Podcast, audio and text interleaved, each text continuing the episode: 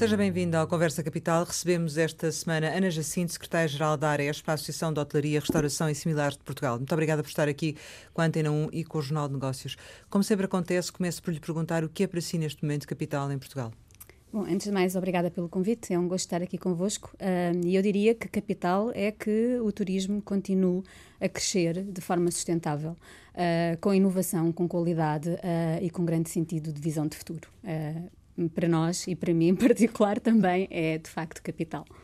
Ainda assim, estamos em pleno verão e apesar do, do tempo não dar nota disso, uh, esta é uma época de férias por excelência. Quais são as vossas expectativas para, para o setor este, este verão? As expectativas são boas. Há, de facto, aqui sempre a interferência uh, do, do, tempo que não tem ajudado e está, está a causar alguns atrasos, em particular na, nos destinos de sol e praia, como sabemos. O Algarve já se queixou, não é? Uh, mas a verdade é que uh, acreditamos que o São Pedro nos vai ajudar e, e, continuamos com boas expectativas, porque nós estamos continuamente a crescer e é isso que nós queremos, continuar a crescer, mas como eu disse há pouco, de forma sustentável e com qualidade, que é uma das nossas grandes preocupações. E nós, neste momento, temos vários desafios uh, desafios esses que temos que saber ultrapassar. Falava há pouco de vários desafios para, para o setor. Um dos pontos que é muitas vezes apontado é se não estaremos, em algumas zonas pelo menos, com, já com excesso de turismo. Uh, nomeadamente Lisboa, Porto e Algarve. Julga que a estratégia deverá passar por uh, uma mudança de paradigma para não captar mais turistas, mas turistas com outro poder de compra, com outra capacidade de gerar riqueza no país? Bom, começando pela primeira questão, uh, excesso de turistas, não sei exatamente o que é. Fala-se muito, há uh, muita gente uh, a colocar essa palavra em cima da mesa, overtourism, excesso de turismo, não sei o que é. Vamos contar e vamos dizer a partir do número 100 não entra mais ninguém no aeroporto de Lisboa e acaba-se. Não sei o que é. O que sabemos, sim, e temos que estar atentos, é que os fluxos têm que ser melhor geridos. As cidades onde encontramos mais turistas têm que ser melhor geridas e todos nós temos responsabilidades nessa matéria.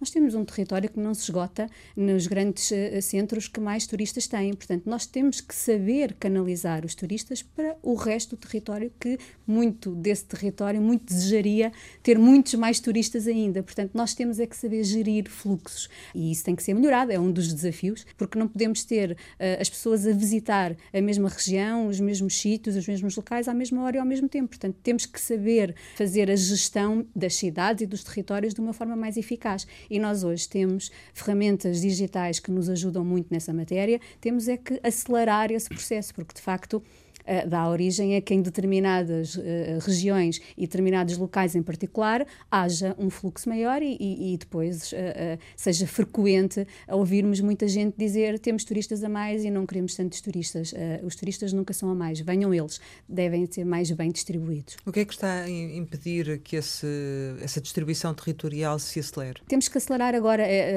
as dinâmicas são muito rápidas, é tudo muito rápido e às vezes para-se no tempo e não podemos parar. Portanto, nós todos, o Turismo Portugal, a Secretaria de Estado, as empresas, eh, todos nós temos responsabilidades nesta matéria e temos que acelerar o passo, porque há soluções uh, que podem ser implementadas. Temos um território imenso, com uma grande diversidade, com uma gastronomia excelente em todos os locais por onde qualquer turista possa passar. Temos que os levar lá. É evidente que Há turistas que vêm com propósito, com o objetivo de visitar determinada região e nós temos que saber eh, vender mais do que aquela região que ele uh, pretende, vender, pretende visitar. E isso é um trabalho que deve de ser feito com profundidade e já rapidamente. Então, na verdade, não há assim um, um fator que, que, que, se, que considere como sendo um obstáculo a esse processo? Há assim uma lentidão por parte de quem tem responsabilidade para executar isso? É, foi tudo muito rápido, não é? Nós tivemos hum. um crescimento acelerado, como sabem. Viemos de um, de, um, de um, período de crise em que as empresas do setor, 60% das empresas em 2015, estou a falar de um passado recente, não é? Em 2015, 60% das empresas da restauração e da hotelaria estavam em risco de falência. Tínhamos uh, uh, o nível de desemprego a taxas assustadoras. E, portanto, tudo isto uh, leva tempo a recuperar. Para esta recuperação das empresas do setor, muito contribuiu a reposição do IVA a 13%, como sabemos. Houve aqui uh, uma possibilidade das empresas uh, criarem muito emprego, foi o compromisso que as empresas tiveram com o governo para a reposição do IVA a 13%. E o que é facto é que entre 2015 e 2017 o setor da restauração criou mais de 50.700 postos de trabalho. Se juntarmos a hotelaria, ascendemos a 64 mil 1.600 postos de trabalho. Isto é, é de facto níveis recordes e este contributo permitiu às empresas não só criarem emprego, como estas pessoas arranjaram trabalho e, portanto, aumentaram o seu poder de compra. As empresas uh, também usaram uh, esta, esta folga uh, para se recapitalizarem, se fortalecerem, abrirem novos negócios e tudo isso foi entre 2015 e agora. E, portanto, houve aqui de facto, e tivemos mais visitas, mais, mais turistas. Portugal tem estado na moda, muitas das nossas cidades têm recebido muitos prémios e, portanto, tudo isso ajudou a que fosse tudo muito rápido e nós agora temos de facto o reverso da medalha que é temos que saber gerir muito bem tudo isto para que não tenhamos aqui um retrocesso, porque, como, como sabem, uh, nós uh, não estamos sozinhos e há aqui uma série de contingências que de um momento para o outro nos podem criar adversidades e, portanto, temos que estar preparados para elas e continuar a crescer. O aeroporto de Lisboa está a ter impacto, enfim, os constrangimentos que, que tem no, no turismo, de, de, em que medida, do seu ponto de vista? Está a ter impacto porque de facto está a congestionar uh, as entradas de novos turistas, não é? Um, agora uh, uh, as medidas já foram tomadas, é verdade que também, mais uma vez, lá está, tarde, é um facto. Sim, sim mas continua o interesse por Portugal e se Portugal continua na moda neste momento em que não há ainda uma solução alternativa, em que o que há é o que está, que impacto é que já está efetivamente a ter e que vai ter este ano, 2019 em concreto? Há, há, duas medidas que foram tomadas, não é? Há o, o, aeroporto Montijo, mas também há o alargamento do aeroporto Portela. Uh, e, portanto, aí será mais célere uh, e, e, a, e, a, gestão também mais eficaz uh, do aeroporto também vai permitir resolver alguns constrangimentos. Mas aquilo que diz é um facto. Nós arriscamos-nos a perder alguns visitantes por estarmos congestionados em termos de acesso de, de, de, de novos, de novas entradas, não é? E, portanto, é um dos desafios também que vamos ter pela frente. Os preços da hotelaria têm vindo a, a subir. É, esta é uma tendência que deverá manter-se ou não? Os preços da hotelaria têm vindo a subir porque uh, estavam também desajustados. Nós, uh, o setor em particular, quer da hotelaria, quer da restauração, tem um conjunto enorme de custos de contexto. Eh, este setor é fustigado. Posso dizer-vos que a Aresp recentemente fez um estudo e uma avaliação e nós chegámos a cerca de 100 custos de contexto diferentes para o setor da hotelaria e da restauração. Para além dos encargos eh, inerentes às questões laborais, que são pesadíssimas, comparado com a nossa vizinha Espanha, por exemplo, e a qualidade que oferecemos, eh, tudo isto precisava de ser equilibrado. Portanto, aquilo que aconteceu foi um ajuste de preço. Nós, por exemplo, ao nível dos preços das refeições, continuamos a ser um dos países com o preço médio mais baixo de toda a Europa, uh, ao nível da, da, média europeia. Portanto, se me disser foram ajustados, foram ajustados. Os preços foram ajustados àquilo que de facto precisavam de ser. Mas precisam de. ainda há margem para subirem mais ou não? Tem que haver um equilíbrio, não é? O, o, mercado é livre, as empresas saberão como devem estruturar os seus preços. Uh, o que acontece é que nós não devemos perder de vista que temos que continuar a ter um serviço de qualidade. Nós temos mais um grande desafio para vencer e ultrapassar, que tem a ver com a mão de obra. É? Uh, o setor, como sabe, o setor hotelaria e restauração tem um déficit de, non, de mão de obra tremendo. Uh, a Aresp fez o ano passado já um grande evento à volta deste tema e um, diagnosticámos na altura que uh, estaríamos com uma escassez de cerca de 40 mil postos de trabalho. Isto há um ano atrás e em janeiro. E isto não se resolveu, portanto, adensou-se. E, e, esta escassez de mão de obra uh, também é um desafio para o setor, porque já nem estou a falar de mão de obra qualificada, estou a falar, não há mão de obra. Uh, e isto faz com que, obviamente, os custos das empresas também aumentem uh, e, e, tudo isto precisa de ser resolvido, repensado, refletido. dizia que eram 40 mil e atualmente, que, quantos é que serão? O que eu lhe posso dizer é sempre que eu falo com empresários do setor, seja da hotelaria da restauração, o, o, problema número um é a falta de mão de obra. Nós temos neste momento investimentos parados em Portugal, quer no setor, mais no setor da restauração, uh, que não abrem porque não têm mão de obra. E isto de facto é um problema que uh, nós sabemos que o setor por um lado, eh, aquilo que eu expliquei há bocadinho a propósito do IVA, fomos buscar toda a gente que estava disponível. A taxa de desemprego baixou consideravelmente, contribuiu para isto. Mas também temos um problema que é preciso pôr o dedo na ferida e não, não, não, não nos podemos esconder uh, uh, debaixo do cobertor, não é? Uh, é que, de facto, o setor tem revelado pouca atração para que, que chamemos pessoas para o setor. E esta pouca atração também precisa de ser resolvida. Mas porquê é que não conseguem atrair? É isso. Porquê é que não eh, conseguimos atrair? Porque o setor é de facto um setor uh, penoso em termos laborais, porque estamos a falar de um setor que trabalha fins de semana, trabalha aos feriados, trabalha à noite, dir-me-á, mas há outros setores de atividade em que isto acontece, é um facto. Uh, mas este é um, um, um, grave problema. A conciliação da vida profissional com a vida familiar é uh, um problema. Depois, não, não, vale a pena também esconder, temos as questões salariais. Uh, não é uh, a questão fundamental, Uh, ao contrário do que muitas das vezes vem a público e sistematicamente é referido que o setor tem baixos salários, o setor não tem baixos salários, o setor tem subido, como diz o próprio INE, não são dados da Aresp, nem são dados, são dados do INE. Um, e mesmo assim, os dados que o INE trata são vencimentos base, porque, como sabemos, estes trabalhadores, além do vencimento base, têm o subsídio de alimentação, uh, que muitas das vezes é pecuniário ou uh, em alimentação em espécie, portanto eles comem no estabelecimento, almoçam, lancham, ceiam e portanto isto também é dinheiro, e os complementos inerentes a esta penosidade da atividade laboral, porque eles recebem complementos trabalham à noite, recebem complementos trabalham em dia de feriado, recebem... Portanto, o que eu quero dizer com isto é que os valores que estão tratados no INE é só vencimentos fixos. Mas recentemente a Arespa até uh, assinou uma, uma nova tabela salarial com, com, o sindicato e olhando aqui para a tabela salarial nós temos, por exemplo, um empregado de, de balcão o vencimento pode ir dos 630 aos 655. O salário mínimo nacional é 600 euros. Exatamente. A diferença também não é assim tão grande. Com estes salários mas, realmente é difícil captar mão de obra, é o tal ou não? vencimento base. Isso é o tal vencimento base. Em cima disso, se ele trabalhar sábados, se ele trabalhar aos domingos, trabalhar aos feriados, trabalhar à noite, tem complementos, uh, para além da tal alimentação em espécie. Mas isso significa uh, não, o salário não, não ir é, para que valores? 800? Uh, mil? Pode ir até aos 800, 1000, sim. Hum. a média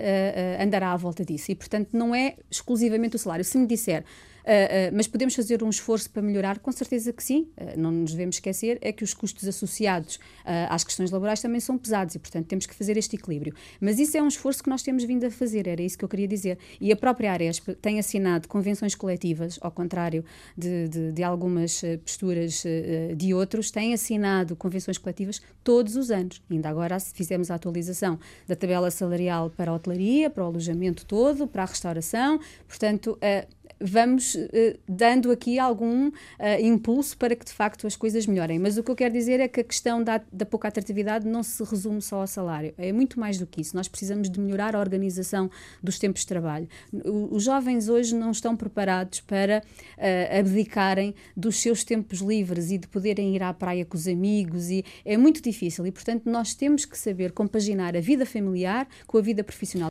E é evidente que o serviço, o turismo é serviço, é, é, o turismo são pessoas e, portanto, nós precisamos das pessoas para, ter, para prestar um serviço de qualidade. Mas, mas será que não, não, é? não, estamos a falar de um problema também de excesso de oferta? Ou seja, neste momento não há uh, empreendimentos a mais uh, ou, ou, ou não?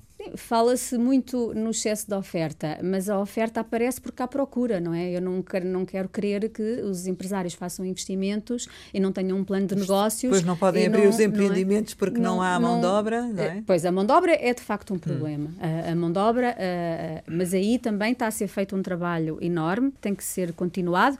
Temos aqui um, uma questão que a Aresp tem vindo a propor há algum tempo e que também tem que ser levada a cabo, que é a formação de curta duração para converter aqueles que são de outros setores de atividade e que não, que não há tanta procura de emprego se convertam para o turismo, mas para isso é preciso preparar cursos de curta duração para que pelo menos no início eles possam estar aptos a exercer a função sem prejuízo de uma aprendizagem ao longo da vida.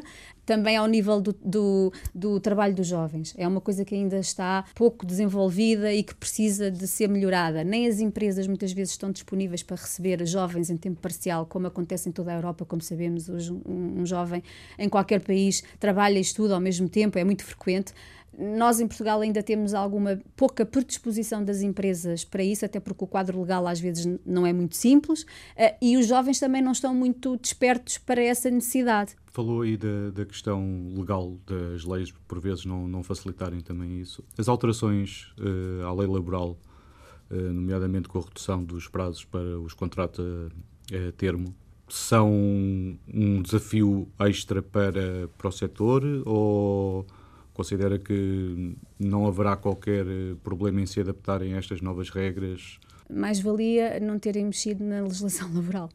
Hoje as dinâmicas laborais são outras. Uh, a lei acompanha lentamente uh, as alterações da sociedade uh, e na matéria laboral é uma delas. Nós temos hoje processos dinâmicos e os contratos a termo é um instrumento legal uh, legal, porque uma coisa é estarmos a usar o instrumento de forma legal, outra coisa é usarmos instrumentos de forma ilegal. Isso aí já é outro campeonato. Agora, se de facto estivermos a contratar alguém para uma função que se encaixa num contrato a termo, isto é um instrumento legal que permite uh, modelar as relações laborais e para o setor do turismo isso é vital, porque nós temos os tais picos e temos as sazonalidades que todos nós sabemos, temos hotéis que fecham num determinado período, abrem só num determinado período, temos restaurantes de apoios de praia que só funcionam na altura da época balnear e, portanto, isto é preciso haver instrumentos para responder.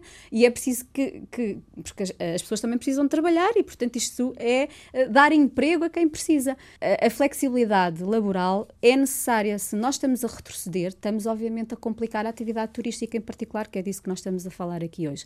Por isso, tudo aquilo que tomei conhecimento que, que tinha sido alterado não, não vejo que tenha melhorado ou facilitado a vida das nossas empresas. Muito pelo contrário, olha, veja o caso do Banco de Horas. O Banco de Horas, no nosso setor, uh, foi plasmado nos contratos coletivos. Foi aceito pelos sindicatos, porque um contrato coletivo não é subscrito se não tiver a assinatura dos sindicatos, não é? E, portanto, nós colocámos lá o Banco de Horas, os sindicatos assinaram, tanto da CGTP como da UGT, porque nós assinamos com as duas estruturas sindicais, o mesmo clausulado. Portanto, é porque reconheciam uma mais-valia, que é para os trabalhadores, que é para as empresas empresas e agora deixamos de ter o banco de horas da forma como, como estava estruturado, a não ser que seja grupal ou que parece. Portanto, não vejo hum, utilidade nestas alterações, uh, acho que estamos uh, a retroceder em alguns aspectos e a atividade turística precisa desta maleabilidade, desta flexibilidade para que as, as empresas possam criar emprego e os trabalhadores possam trabalhar.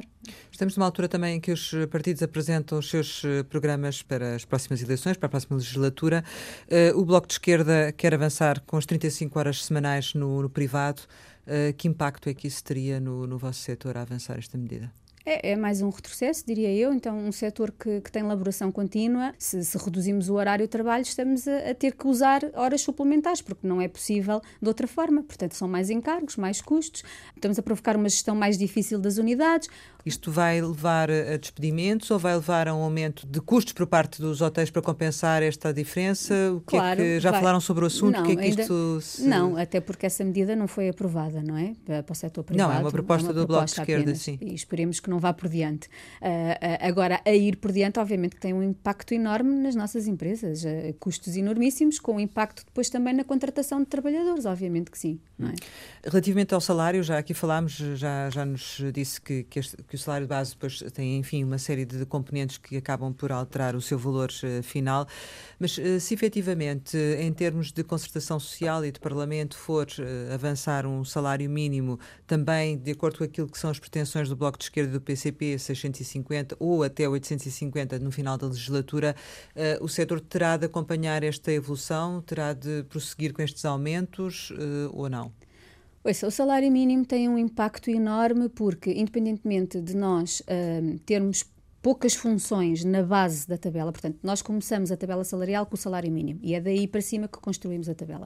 No salário mínimo estão apenas os estagiários e pouco mais, e portanto todos eles ganham acima do salário mínimo. Isto também é bom uh, que, que se perceba mas o salário mínimo tem influência na construção da tabela, porque se eu começo com, com, com um valor muito alto, depois daí para cima, e eu não posso, cada vez mais, o setor acaba por ter uma tabela mais. Um, uh, condensada, porque depois não é possível fazer uma diferenciação uh, séria entre cada uma das categorias, porque o valor já é muito alto. Portanto, ela tem um impacto enorme e, e os aumentos dos salários mínimos têm que ter necessariamente, e nós já fomos alertados várias vezes pela própria Comissão Europeia, com a própria produtividade das empresas. Portanto, é preciso que isto tenha tudo um equilíbrio, porque senão metemos em causa as empresas e os trabalhadores, porque as empresas só vivem se tiverem trabalhadores. Então, não? 650 euros euros uh, para 2020 é muito, do seu ponto de vista? É preciso analisarmos uh, a produtividade e, e, aquilo, e os números que temos em cima da mesa, mas eu diria que sim, sim. Uh, diria que é um impacto muito grande, porque lá está, porque quem ganha esse valor no nosso setor é residual porque a tabela é construída em cima desse valor. E, portanto, eh, às tantas, temos todas as categorias a ganhar o mesmo, e não é isso que se pretende, até porque o setor do turismo, uma das grandes vantagens que, que nós temos é permitir aos trabalhadores, com grande facilidade, terem de facto uma carreira e chegarem ao topo com facilidade. Uh, não é um setor em que eles entram e acabam por ficar retidos na mesma categoria durante muito tempo. É de facto um setor desafiante e, e nós temos que saber passar essa mensagem. Aquilo que foi feito para, para os cozinheiros, hoje em dia sabemos que a televisão e o glamour dos cozinheiros eh, passou de uma forma extraordinária, mas não conseguimos fazer isso para o empregado de mesa, não conseguimos fazer isso para o empregado de andares, não conseguimos fazer isso para, para o barman, e é preciso dar esse salto. Uh, começa logo, se calhar, pelos nomes das profissões que não são felizes, e que devemos repensar, uh, mas passa por muitas outras coisas. Uh, não há nenhum pai nem nenhuma mãe que nós perguntemos se querem que os filhos vão para empregados de mesa e que nos digam sim, sim, eu quero que ele vá ser empregado de mesa. Não, não, isto não acontece. E porquê é que não acontece? Voltando à questão do salário mínimo, acha que deve ser matéria que deve ficar consignada nos acordos entre os partidos ou Uh, esse vínculo não pode ser estabelecido logo à partida? Essa matéria acordos? tem que ser discutida no âmbito da concertação social com as confederações patronais, com as confederações sindicais e com o governo, mas as confederações patronais têm que estar presentes e têm que, de viva voz, uh, explicar o, os impactos uh, que, que, esta matéria traz nas nossas atividades. Portanto, tem que ser necessariamente com o envolvimento das confederações e no âmbito da concertação social, que é lá que deve ser discutida esta matéria. Mas uma subida do, do salário mínimo, uh, por outro lado, e com o efeito de arrasto que tem nos outros salários, embora agrave os custos das empresas, também aumenta o poder de compra. Uh, não há também um, um efeito de compensação para o setor pelo aumento do volume de negócios tem que haver um equilíbrio. é, é, o equilíbrio. Uh, porque senão as empresas não conseguem fazer face ao, aos seus custos, não é? Porque em cima do. Porque uma coisa é o salário mínimo, depois são os custos associados, porque as empresas têm que pagar TSU, as empresas têm que pagar impostos em cima desse salário. E depois todos os outros custos de operação e de contexto que têm são de facto uh, imensos e é preciso pensar tudo isto em conjunto, porque senão não é atrativo ninguém abrir uma empresa de restauração ou de, ou de hotelaria e, portanto, não, não é possível ser rentável e ninguém hoje em dia está para abrir negócios se é para perder dinheiro, não é? Há capacidade para reduzir o IVA, capacidade e condições para reduzir o IVA para os 10%? Nós gostaríamos muito, até porque os nossos concorrentes mais diretos uh, têm o IVA a 10%, não é? Espanha, a Itália, França, uh, e esse é um, é um dos nossos objetivos. Para além de que se bem se recordam, o IVA a 13% não está em todos os produtos. Ainda temos alguns produtos que ficaram fora da redução dos 13%. E o Governo tem uma autorização legislativa que lhe permite, a qualquer momento, uh, estender uh, esta taxa intermédia também a esses produtos que ficaram de fora. Mas isso parece que é um assunto que deixou de estar na, na discussão política. É verdade, uh, nós vamos lembrando, não é por falta de, de, de, esquecimento nosso, nós vamos lembrando. Agora, uh, a verdade é que outros, outros desafios têm colocado com mais acuidade, designadamente a questão da mão de obra, e portanto temos colocado em cima da mesa com mais persistência uh, aqueles que mais nos preocupam e do ponto de vista dos empresários, porque nós só representamos os interesses dos nossos Mas empresários. Mas vão propor agora essa redução para o próximo Está orçamento do Estado? Da mesa, sim. Sim, está sempre em cima da mesa para que não, não, não haja esquecimentos. Há essa, essa questão que ficou de fora, embora sejam poucos produtos. Mas, mas... alguma abertura para, para esse efeito ou não? Abertura há, porque senão não tinha sido colocada sistematicamente uh, uma autorização legislativa para que isso pudesse acontecer a qualquer momento, não é? Não precisa de ser só na altura em que estamos a elaborar o, o orçamento. Portanto, a qualquer momento o governo pode fazer esse, esse abaixamento. E nós estaremos aqui para lembrar essa necessidade. A redução do IVA foi uma medida eficaz e, portanto, se ela é eficaz, deve ser uh, continuada. A, a prova uh, diz, não somos nós que dizemos, é o próprio grupo de trabalho que diz que a medida foi eficaz porque cumpriu todos os seus objetivos e, portanto, se ela é eficaz,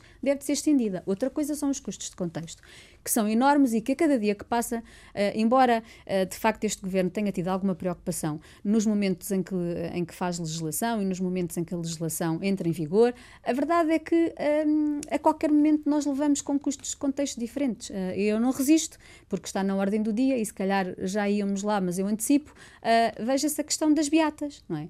Uh, nós temos regras claras relativamente à medição dos custos da nova legislação. Pelos vistos, esses instrumentos não, são, não estão a ser levados a cabo, porque esta legislação tem impactos uh, e custos, e o que diz a lei é que cada custo que é imposto às empresas tem que haver outro igual a ser retirado e, portanto, isso não está a acontecer. Evidentemente que, que, o assunto é um assunto que preocupa a Aresp. A Aresp tem uh, anos de estudo e de, de, boas práticas e de projetos no âmbito ambiental. E a questão das beatas é um problema ambiental que tem que ser resolvido. Mas Agora, não devia de existir lei ou devia ter sido feita de outra forma? O que achamos e que tivemos a oportunidade de dizer é que devia ter sido feita de outra forma. Aliás, a Aresp, muito antes desta, desta lei uh, estar a aparecer, já estava a discutir com um dos produtores uh, de tabaco, a tabaqueira, poderem uh, disponibilizar cinzeiros para todas as esplanadas incentivarem a que as pessoas colocassem as beatas, embora muitas já tenham cinzeiros, mas era uma ação de divulgação e de sensibilização. E é por aqui que nós temos que começar, porque nós já temos muitos hotéis que à porta têm cinzeiros e, e estabelecimentos de restauração, e não é por causa disso que nós não encontramos beatas no chão. Isto então, é um então, problema de mais educação razão que cívica. a lei, não é?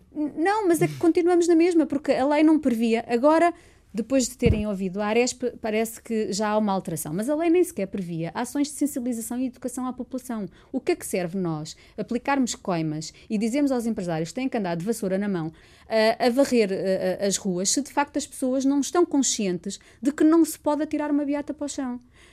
mais uma vez, são os empresários de restauração, porque esta obrigação de limpar, uma coisa é a esplanada, outra coisa é uma área de influência essa área de influência nem sequer estava delimitada em metros. Agora parece que já está corrigida e que está delimitada em metros. Mas não se está a exigir uh, ao banco que faça a limpeza da sua frente, à, à frente de, do estabelecimento. Não se está a exigir ao Ministério das Finanças que limpe a, a, a frente de, de, do Ministério das Finanças. Mas está-se a pedir aos estabelecimentos de restauração e de hotelaria que limpem não só a sua esplanada, como é natural, apesar de ser um espaço que é pago à autarquia e já pagamos não só o espaço, como pagamos uma taxa de resíduos urbanos que está associada ao consumo da água e, como sabemos, os estabelecimentos de hotelaria e de restauração têm gastos enormes de água e, portanto, nós estamos a pagar muito mais do que qualquer estabelecimento, porque uma coisa é a taxa de resíduos urbanos, outra coisa é água. E nós pagamos a taxa de resíduos indexada, portanto, pagamos um valor altíssimo. Pagamos isto tudo e ainda temos que andar com a vassoura a, a varrer não só a nossa esplanada, como seria normal, mas também um espaço de influência que, pelos vistos, vai aos 5 metros, mas numa versão inicial nem sequer a, a limitação tinha. Portanto, espaço de influência podia ser o bairro todo, a freguesia toda, não sei o que é que se entendia por, bairro, por, por influência. Acha que é uma medida eleitoralista, simplesmente? Ah, claro que sim. Claro que sim. Tenho dúvidas nenhumas quanto a isso. Quando falava do, do IVA poder baixar para os 10%, uh, referia que a medida tinha já dado provas de que tinha funcionado, mas uh, os compromissos que estavam assumidos era a criação de emprego, que de facto uh, foi cumprida. Mas neste momento, com o problema da falta de mão de obra, uma descida adicional do, da taxa de IVA na restauração, como é que isso poderia cumprir não, esses compromissos também. Uh... Não, isso já, uh, uh, isso já não tem impacto, não é? Porque nós já fomos buscar tudo o que havia disponível. Quando desafiámos o governo a baixar o IVA, um dos compromissos que fizemos, além da recapitalização das empresas, porque as empresas também se recapitalizaram, investiram, melhoraram os seus negócios, além disso, a grande troca, digamos assim, moeda de troca, foi de facto criar emprego e isso foi conseguido. Agora, foi tão bem conseguido uh, uh, que uh, não temos já pessoas, mas não foi só por causa disso, não é? Como sabemos, foi um grande contributo, mas não foi só por causa disso. Mas, portanto, desta vez já seria uma forma de ganhar, tornar, tornar mais concorrencial. Claro, claro. portanto, claro. refletir-se-ia nos preços. Claro. Porque muita gente considera que a, reversão da taxa do IVA de, para os 13% não. Isso, isso é uma falsa questão. Ainda bem que me fala nisso porque é recorrente. Nós também não subimos os preços quando o IVA subiu para 23% os empresários andaram a engolir isto tudo. E, portanto, foi um dos motivos que as empresas se tornaram completamente descapitalizadas e com EBITDAs completamente deficitários, porque andaram a engolir estes aumentos todos. Portanto, essa não é, não é a questão. Para além de que uh, uh, uh, aquilo que conseguiram com esta descida não foi só os trabalhadores, como eu digo, como também foi fortalecer os seus capitais próprios. Foi o investimento nos seus equipamentos, foi o investimento nas suas unidades. Nós hoje, e isso vocês veem todos os dias, certamente, e não, não, não, não podem deixar de concordar comigo que nós hoje temos espaços muito mais cuidados, muito mais uh, inovadores, com, com outros targets, com outros nichos, com outras preocupações, e isso foi tudo fruto desta possibilidade que os empresários tiveram também de, de, de terem uma folga maior para poderem fazer estes investimentos. Ainda em matéria fiscal, eh, uma outra questão que está sempre em cima da mesa quando falamos de programas eleitorais e de orçamentos é o IRC. Uh, temos PSD e CDS já propuseram essa, essa redução, têm vindo a falar nisso há, há bastante tempo. Acha que está na altura, efetivamente, de se avançar com a redução do, do IRC? Sim, é uma das, das nossas preocupações e uma das nossas um, batalhas e que temos em cima da mesa e, portanto, havendo condições para que essa medida possa ser concretizada, obviamente que é uma das preocupações dos nossos empresários também. Entre redução do IVA e redução do IRC, o que é que é preferível? Pergunta difícil. Pergunta difícil, mas uh, eu diria que hum, a aposta na redução do IVA seria uma boa medida.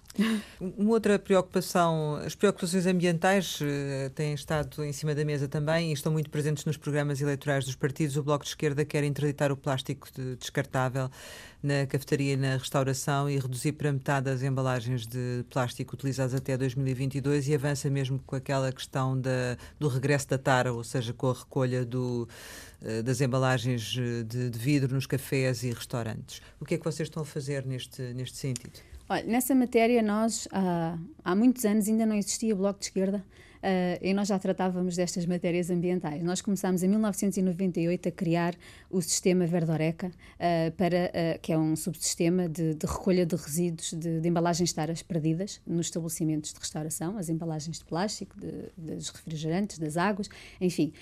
começámos nós por aqui aí. já não temos. Eu estava a olhar, já vi. E bem, e portanto começámos por aí, fomos pioneiros. aliás, quando falávamos desta matéria em algumas organizações internacionais da, da, da qual a Aresp uh, faz parte e, fazia parte, uh, pediam-nos sempre para uh, não falar muito sobre o tema, porque eles ainda estavam tão atrasados nessas matérias que era melhor não, não, não darmos ideias. E, portanto, fomos pioneiros. fizemos códigos de boas práticas. mais recentemente, estivemos envolvidíssimos na campanha Mais Ambiente, Menos Plástico, em que foi, fomos a todos os festivais, fomos a todas as feiras, sensibilizar as pessoas, os empresários. Foram recolhidas milhares de, de, de, de plásticos e as pessoas ficaram uh, despertas para esta temática. Então, para vocês não há qualquer problema, não há qualquer. Ah, qualquer... ah, ah já lá hum, vou. uh, assinámos um acordo circular com o governo, portanto, estamos empenhadíssimos e sabemos que é um, um problema que tem que ser tratado. Temos é que ter alguma uh, ponderação, mais uma vez, o tal equilíbrio, não é? nós, neste momento, temos algumas alternativas ao plástico, mas ainda são poucas alternativas e os custos são muito mais elevados. Precisamos que esses custos se estabilizem. Uh, e depois temos setores de atividade, lá está, porque estamos, uh, porque representamos vários subsetores. Há setores de atividade, designadamente as cantinas, que são que, é que as empresas trabalham dentro de escolas, trabalham dentro de hospitais, trabalham dentro de prisões há materiais que não podem ser outra coisa a não ser aquilo que eles usam, por razões infectocontagiosas no caso dos hospitais, pelas razões dos presos não poderem ter outro material a não ser o, o plástico. Portanto, não há soluções para tudo ainda. Vai havendo alternativas, nós próprios uh, já temos algumas parcerias com algumas empresas que fornecem alternativas, das próprias nossas associadas têm uh, uh, tido várias inovações muito interessantes, com bons exemplos, mas é preciso termos alguma calma, nem tudo se pode fazer do pé para a mão. É preciso as pessoas terem, mais uma vez, também estarem conscientes do problema e os nossos empresários também. É uma um transição facto, gradual e uma... com medição dos custos, Exatamente, digamos assim. É isso mesmo. Resumiu hum. muito bem. Voltando aqui à, à questão do, do, alojamento e, em concreto, do alojamento local, portanto, foram instituídas novas regras, as câmaras passaram a ter um, um papel preponderante na gestão da, da atividade. Em Lisboa, o regulamento terminou a consulta pública, portanto, está, está próximo de ser eh, publicado. Tanto Lisboa como o Porto suspenderam durante esta discussão os novos uh, registros. Há alguma alteração que vocês tenham apresentado durante este processo de discussão pública que ainda pudesse ser eventualmente contemplada no regulamento, em função também de que, que foram as vossas críticas a este processo?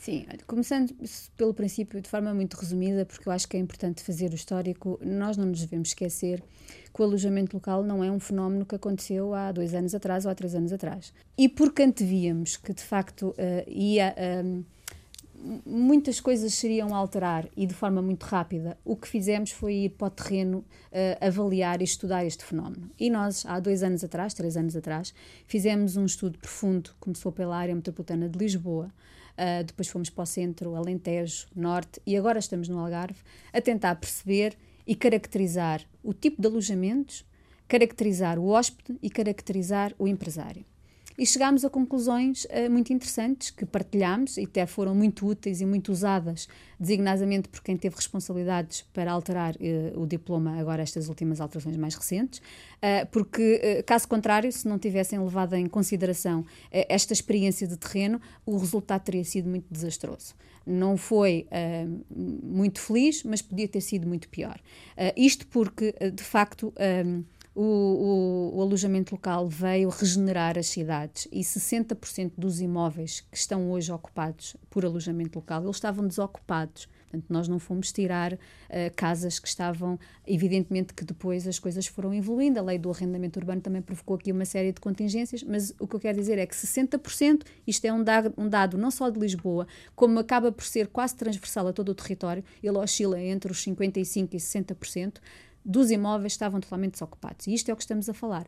Para além de todo o impacto positivo que o alojamento local teve à volta do alojamento local, porque as pessoas quando vão para o alojamento local não vão só para dormir. Mas e, estas portanto, suspensões fizeram sentido ou não? Estas suspensões aconteceram porque há zonas, uh, quer de Lisboa, quer do Porto, que de facto estavam com uma intensidade grande de alojamento local. E concorda e com alguma isso? coisa deveria ser feita. Hum. Evidentemente que sim. Sendo certo que também alertámos uh, que isto seria um período, porque o estudo que fizemos, que mediu uh, o impacto económico deste setor, também dizia que quando chegássemos a 2020 e 2021, uh, naturalmente este fenómeno iria abrandar e isso iria ajustar uh, uh, uh, ao mercado. mercado. e é isso que está a acontecer, porque os alojamentos, o crescimento está a diminuir. Portanto, não sei se teria sido preciso esta, esta, esta fobia e esta corrida às contenções, mas alguma coisa teria que ser feita, é um facto, não, não digo que não.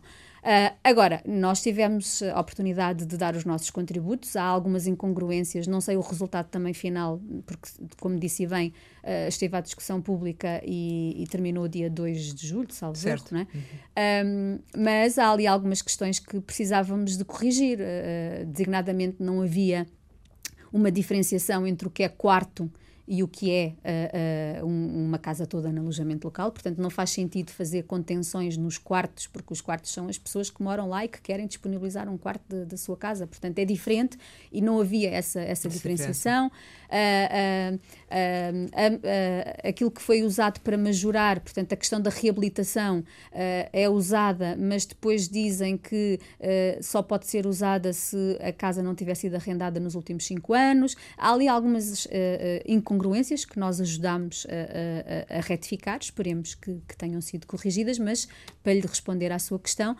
mais uma vez, não temos por hábito de esconder uh, uh, por trás de nada e, portanto, sabemos que havia zonas uh, com alguma intensidade. Não sei, e tenho dúvidas e continuo com dúvidas, se de facto a solução devia de ser a contenção. mas vamos ver. Um, a taxa turística em Lisboa neste momento é de 2 euros, teve um aumento para, para o dobro. Uh, do seu ponto de vista, há margem para aumentar mais? Uh, eu acho que é prudente não aumentar. Uh, é mais um encargo, portanto, é prudente não aumentar.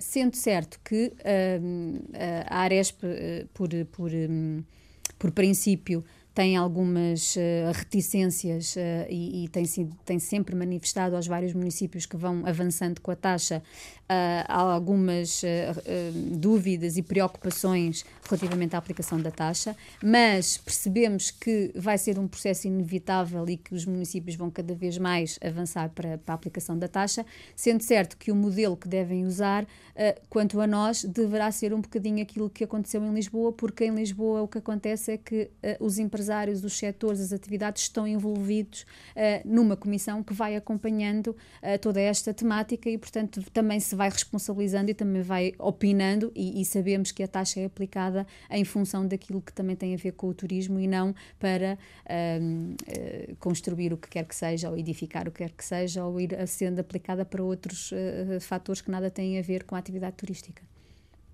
Um tema que está agora na ordem do dia é a anunciada pelo menos há o pré-aviso de greve dos motoristas de matérias perigosas. Uhum. Uh, em abril o efeito foi bastante sentido, nomeadamente no setor da, da hotelaria também. Agora, para agosto, uh, temem que, ainda por cima, sendo uma época alta por excelência para o turismo, que possa haver novamente um impacto negativo forte e se as vossas associadas têm já tomado algumas medidas para tentar minorar um pouco os efeitos de facto, o direito à greve é um direito consagrado constitucionalmente e todos têm direito de o fazer.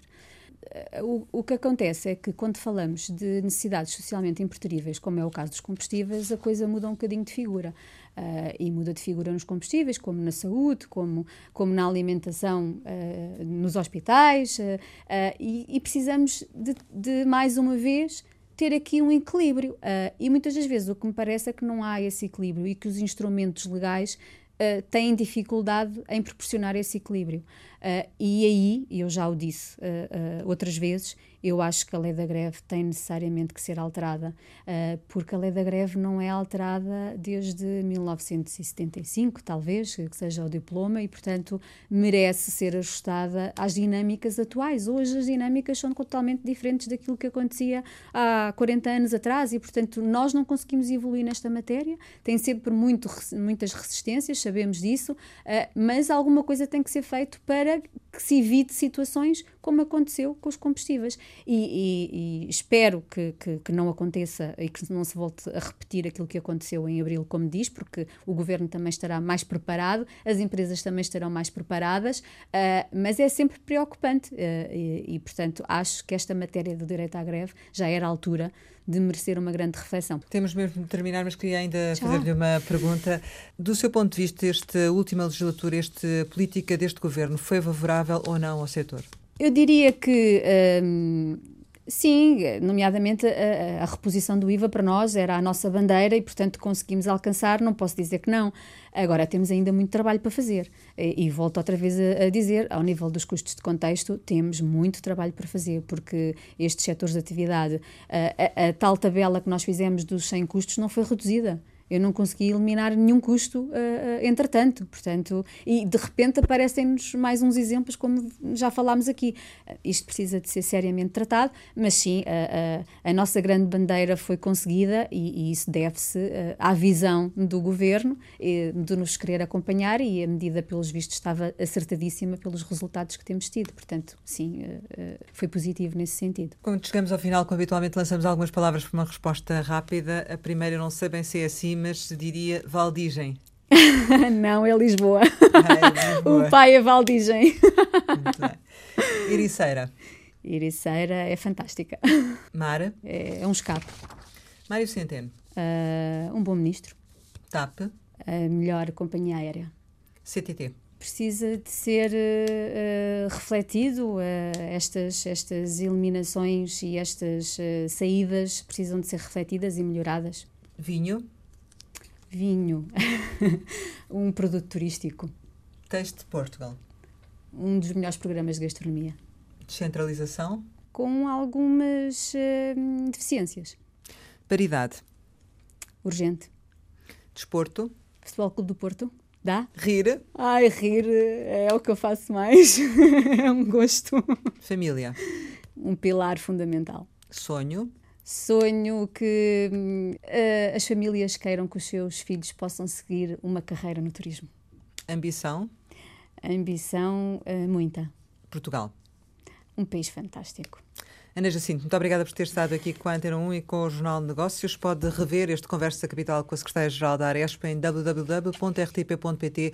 Regressamos para a semana, neste dia, esta hora, e claro, contamos consigo.